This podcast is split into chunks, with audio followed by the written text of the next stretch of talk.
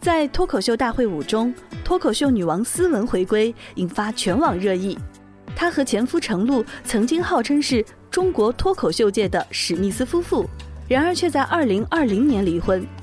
思文的洒脱令人感慨良多，但现实生活中，离婚并不是一件轻松的事情。如何离婚后还能做到谈笑风生？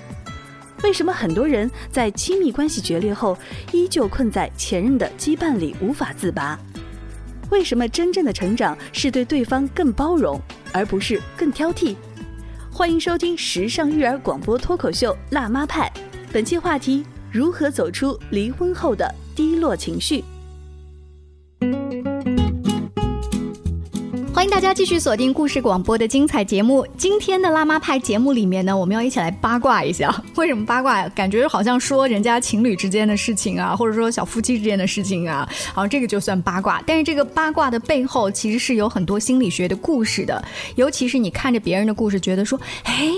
能给我们带来一些什么样的思考呢？今天直播间里为大家请来了终结心理咨询的顾旭顾老师，欢迎您。大家好，顾老师，我最近呢在追这个脱口秀大会，嗯，然后当中有一对就是从第一季就一直的，他们曾经是夫妻，思文跟陈露。啊，思文和陈露，陈露对，然后思文呢，大家知道他中间停了一段时间，然后再回来的时候，他在这一季的第一期，他聊了一个姐弟恋的话题，就反响一般，然后到第二次表演的时候呢，就聊了他。曾经跟陈露就这样子的一个故事，哇，场子我们用这个脱口秀里的话就是炸场子了，炸场子了。嗯，但我自己的感觉就是，他可能是为了这个节目效果，他不说一点炸场子的话，他怎么样得到好成绩呢？嗯，这也是做艺人的一个自我牺牲哈。嗯，但是另外的，我身边还有一些姐妹们就说。哎，我要能像他这么潇洒就好了。嗯，所以今天顾老师来直播间，我们就想聊一聊，是不是我们在看这些节目的时候，对离婚这件事儿有一点误解？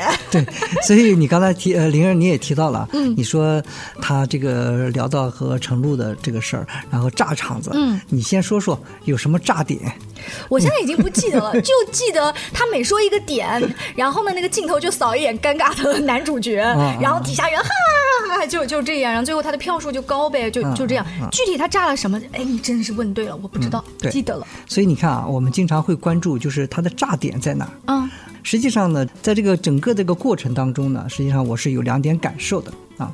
一种感受呢，就是他的这种谈笑风生，表面上的啊，他的这种谈笑风生，实际上背后呢，实际上是一种传递的，是一种放下。嗯。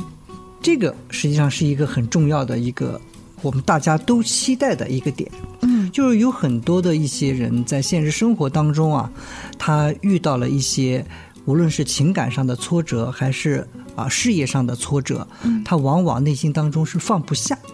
嗯，您的意思是说，他今天敢在这个舞台上这么公开的场合来说，就表示放下了？实际上，他背后是需要有一种放下的这种心态，他才能做到谈笑风生。哦，哪怕是一个文艺的创作，嗯嗯，他也需要有这种放下的这种心态，他才能创作出这种谈笑风生的效果。嗯嗯，啊，所以这一点实际上是我们很多走进心理咨询室的一些这种和婚恋有关，因为你刚刚提到了一个结婚离婚嘛，对，啊，和婚恋有关的一些来访者最痛苦的点就是他们放不下。嗯，啊，那么这个放不下呢，用他们的原话来说，他们会通过指责对方。啊啊，来更好的去掩饰啊和保护自己，他们总是会说，这个我也不知道为什么啊，我们都已经分开了半年多了，啊，但是呢，呃，每次经过和他一起曾经去过的地方，我内心还是会非常的痛苦啊，会有产生涟漪这样啊，对，包括他也会给对方进行一些攻击性的联系。攻击性的对哦，我以为是思念性的。如果思念也有的背后也有一份痛苦，也有一份放不下。思念的话，就应该是偶像剧的后续啊。啊，对啊，因为对方说了这句话，我们都已经离婚了，你找我干嘛？啊，你说这些有用吗？嗯所以就变成了攻击，甚至是有的人会直接把他拉黑哦，啊，然后他就更痛苦，更更生气，对对，然后无法自拔吧。所以我们刚才实际上说的就是一种谈笑风生与无法自拔的这种两种状态。嗯，啊，这个过程当中，谁痛苦谁会走进咨询室求助。嗯，啊，因为他自己已经很难在这个点上更好的让自己摆脱痛苦的这种情绪漩涡了。嗯啊，所以呢，包括我们所提到的这个斯文，他这一次的回归，实际上他所谈的这些内容。表面上给大家感受到的是一种谈笑风生，背后一定是有一个放下的心态。嗯啊，那么这个放下的心态，就是我们实际上在心理学当中所关注的一个点，就是说很多的人他实际上的痛苦并不是来自于对方，而是来自于当初我为什么会让他伤害我的自己，就是自己想通了。对，很多人他想不通自己，就是当初我为什么会允许让这样子的人伤害我？对，当年。被伤害的自己，自己当下是不接纳的。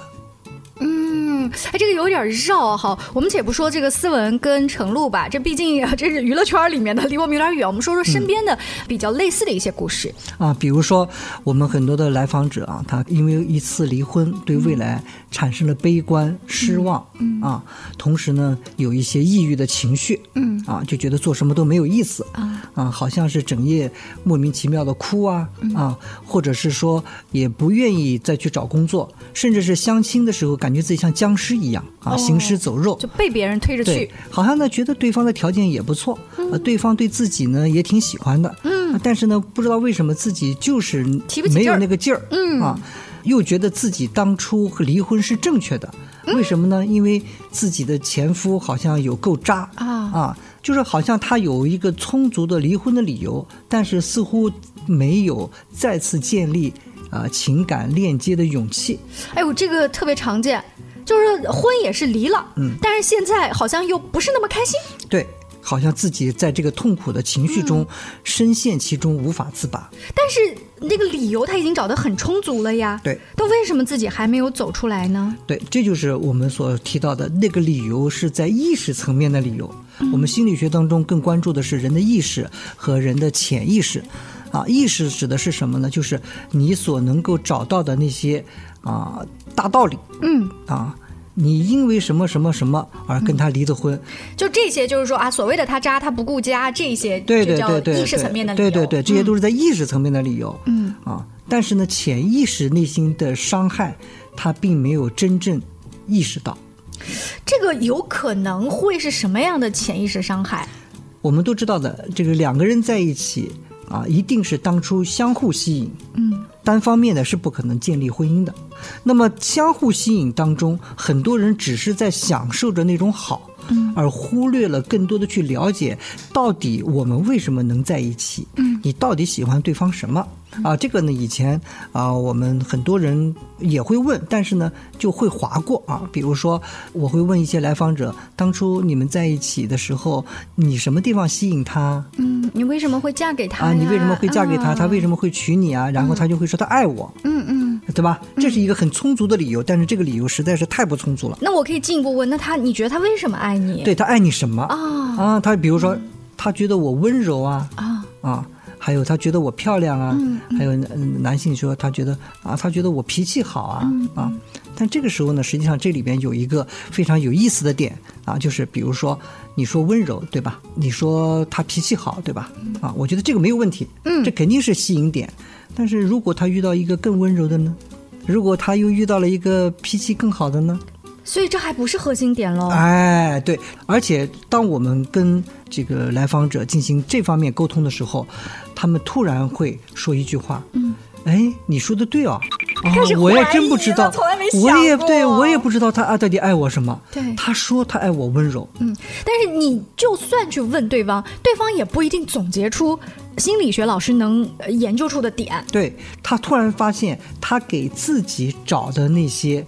对方喜欢自己的理由，理由是那么的不充分。嗯，最终他说了一句话：“你这么一说，我这么一想，我我我发现我真的不知道他为什么会娶我，嗯，对吧？啊，实际上这个就是我们在心理学当中所关注的，就是两个人能够在一起最核心的相互的吸引的点在哪里？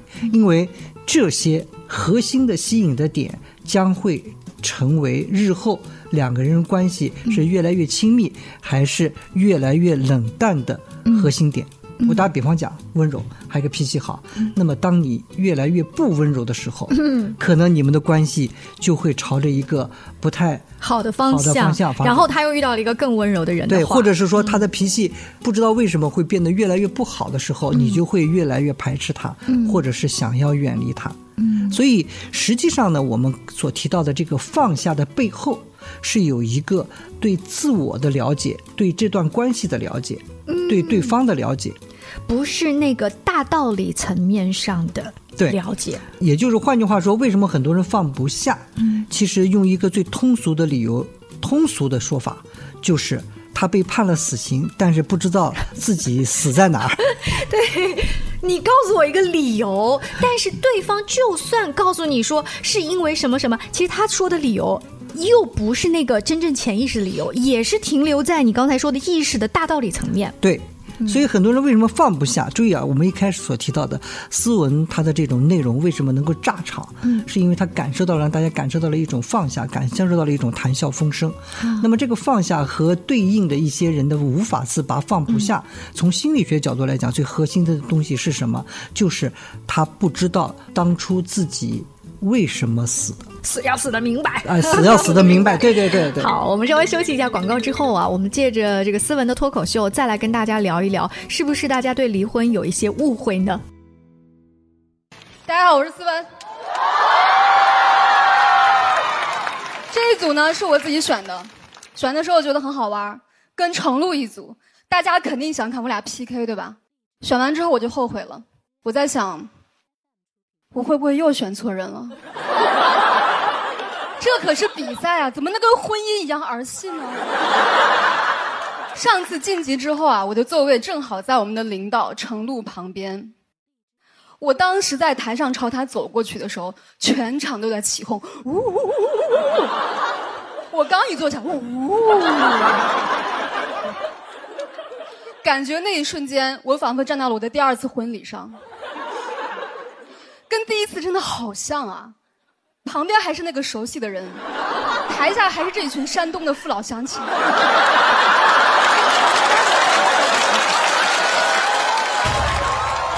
刚才大家听到的一小段花絮呢，就是思文在最新的一个脱口秀当中啊，说到他跟陈露之间的故事。我觉得底下的女粉丝特别带劲儿，就可能说出了他们的心声。当然了，这个底下的观众大多数都是特别年轻的，他们自己还不一定结婚了哈。对。呃，今天顾老师来到直播间，我们就想说说您在接触个案的时候观察，是不是年轻人现在更容易的放下？年轻人的放下是建立在不在一起的基础上。嗯。很多人现在，啊，对这种关系的可控，实际上是越来越没有自信了。就是在还在一起的焦灼的状态的时候，我是放不下的。对对对，所以更多的时候下呢，就是很多人现在宁愿选择一种相对比较啊放松的状态。什么叫放松的状态呢？就是你有你的自由，我有我的自由，各玩各的吗？啊，各玩各的。而且呢，我们大家在一起也做好了一种什么准备呢？就是可能随时随地会有变化的准备。那还怎么就是在一起未来过日子？好像那个奔头都不纯粹了呀。对，现在所以这就是我们现在所关注的，也是我们遇到了越来越多这样子的一些来访者。嗯，啊，就是有的人他在一开始的时候能够保持这种若即若离的关系，嗯，但是呢，有一方。呃，越来越不能接受这种若即若离的方式，这个时候他的痛苦就会明显增加，然后他就会被迫走进咨询室。啊，因为他要解决他的痛苦。嗯，这个在电视影里面我们看过，就是他们俩一开始两地分居，啊，觉得特别好，小别胜新婚哈。但是女孩说：“你都这么多年了，什么时候对我求婚呀？”对。慢慢慢，他越逼越紧，这个男孩就落跑了。嗯嗯嗯。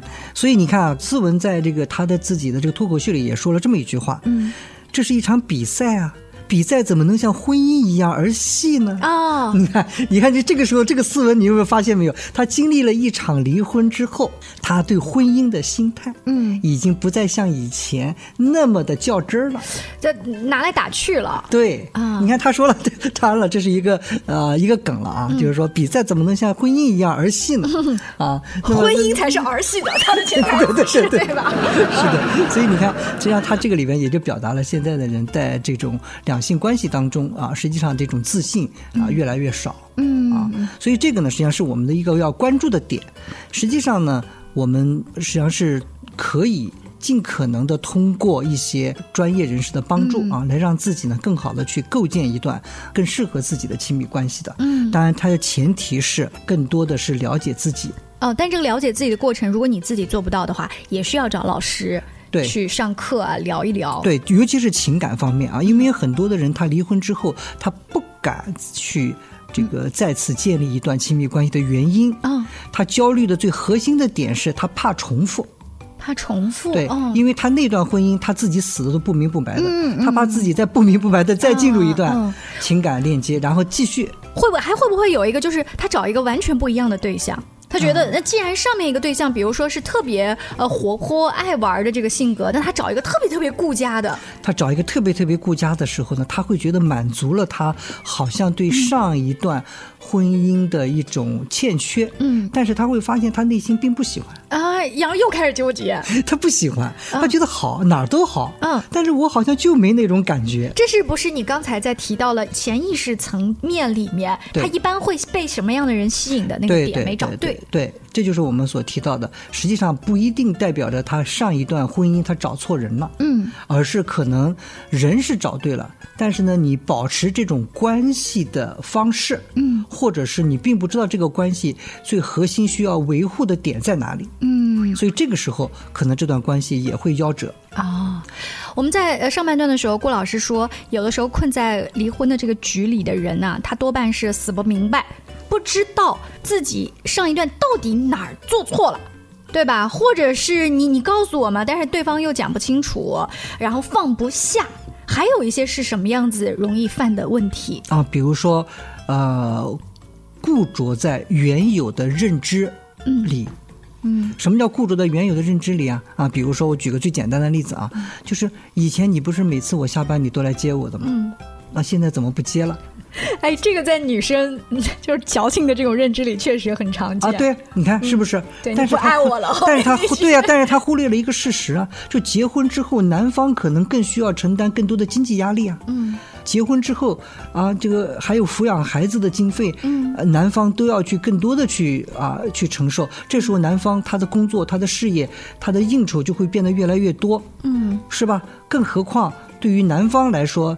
啊，当然，我们也不仅仅指的是男方，有的对于女方来说也是一样的啊。就是说，她可能觉得自己需要为这个家庭啊获得更多的这种有保障。这个很常见。我给你举个女生的例子，顾老师，就是在做女朋友期间，对男朋友也是像偶像剧里一样，可以做这个爱心早餐。但是，一旦有了孩子之后，他的那个生活重心跟精力转移了嘛？对对。啊，男男朋友也会觉得，或者老公也会觉得你不爱我了。对对。嗯。所以这就是我们所提到的婚姻，它实际上。就是一种角色的转换。嗯，原来两个人可能是一个玩伴儿。嗯，啊，婚姻之后变成了男人和女人。如果有了孩子之后呢，可能对对方的要求就更多了。他需要对方是一个好爸爸，或者是好妈妈。你刚才讲的这段话啊，如果是放在我们的家庭环境里，然后咱俩是这个亲戚，嗯，说过年过节，我跟这个叔叔舅舅聊一聊，我就觉得。哎，你不要跟我讲这些大道理，嗯，我不想听。对，啊，妈妈也跟我讲过，可是我就是跟老公想闹别扭。对，但不知道为什么到你这儿，你你你好像重新哎，在在另外你说你固着在自己曾经的认知里，我忽然就被点醒了。对，因为很多的人他实际上他这个固着在原有的认知当中呢，里面也是有心理动力的啊啊，比如说他可能做女孩还没做够啊，他获得的那种爱还没有支撑他继续做一个。好妻子或者好妈妈，嗯，啊，就是他的能量还不够。但是如果呢，对方没有意识到这一点，而对彼此有新的需求的时候，可能对方不一定能够满足你的需求。这个时候，注意当初的那个吸引的点，可能并不是不在，而是发生了变化。嗯，啊，可能就是我原来需要你宠我，嗯，万千于一身。啊，现在呢，我希望你能够顶天立地，哦，啊，能够支撑起家。嗯，而不是像以前一样下了班回来打游戏。嗯嗯嗯。但是对方还以为你喜欢那个很活泼阳光的我。对，包括很多的女性一旦怀了孕之后，她的重点可能就在孩子身上了。嗯。她对那个另外一半的迁就也会因此而变得更少。是。就是以前要是我一个人也就算了。嗯。现在我们都有了孩子了，你还这样？这样。对呀，你看他又发生变化了。啊。而对于那个那个男方来讲的话，他可能完全没有意识到，嗯，他觉得我原来这样子你都没有说我，现在怎么你为什么要说我？反而觉得是他变了。对对对，其实两个人都在变。对，刚顾老师提到了一个，就是那是因为他自己做女孩还没做过瘾，自己的能量不够。如果去找这个也像大男孩一样的老公来找反哺的话，可能不行的情况下，是不是我们应该自己去？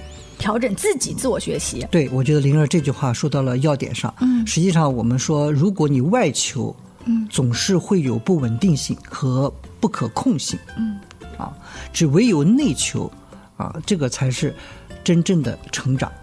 但是这个都成长的跨度太高了之后啊，看本来的那个又不顺眼了。就我都在进步，这是很多现在女性啊，经常参加读书会啊、心理咨询小组啊，我们在一起交流的感觉。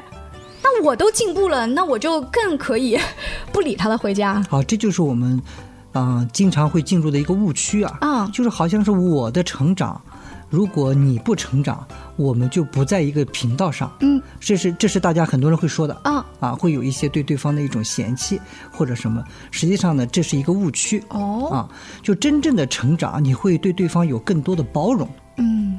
这是一个真正的成长啊，就是相当于就是本来你们之间在一起啊，实际上是有那么一点点那个能量啊失衡的，但是你的成长应该是让这种失衡更稳定，嗯，而不是说让对方更好的成长，因为对方的成长是他自己的事儿啊，而你的成长呢，应该是有会对对方有更多的理解，嗯啊，比如说你原来是个女孩，他也是个男孩，嗯啊，你们两个人在一起像小朋友一样在一起玩。那么现在呢，结了婚了，不能像小朋友了，他还像个男孩。这个时候你开始慢慢成长了，你成长了一个越来越成熟的一个女性。嗯这个时候你会看到对方为什么现在还没有承担起一个做男人的原因所在。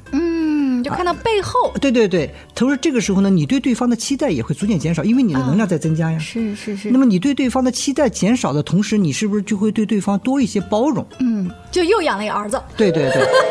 我现在觉得顾老师你是男人派来的救兵。所以从这个角度上来讲的话，我们要注意啊。当然了，我们在这个过程当中，如果你对对方的嫌弃里边，很有可能是对对方当初自己选择这个人的那个自己的。嫌弃，嗯。啊，这个时候很多人实际上在这里出现了一点误差。好啊，呃，郭老师刚才讲那句话，其实我还是认的，就是你学到一定的程度会产生一个误区，真实的成长其实是包容，但这个一定是学到一定的程度。对，他一开始可能是完全不学，就是指责对方，然后学着学以后呢，嫌弃对方，然后再学着学以后呢，哦，包容对方。对对对。但是咱们只要迈开步伐就开始学习就是好的。非常感谢顾老师接受我们的采访，更多关于亲子育儿、两性关。关系的话题，也请持续关注我们的节目，下期见，拜拜，拜拜。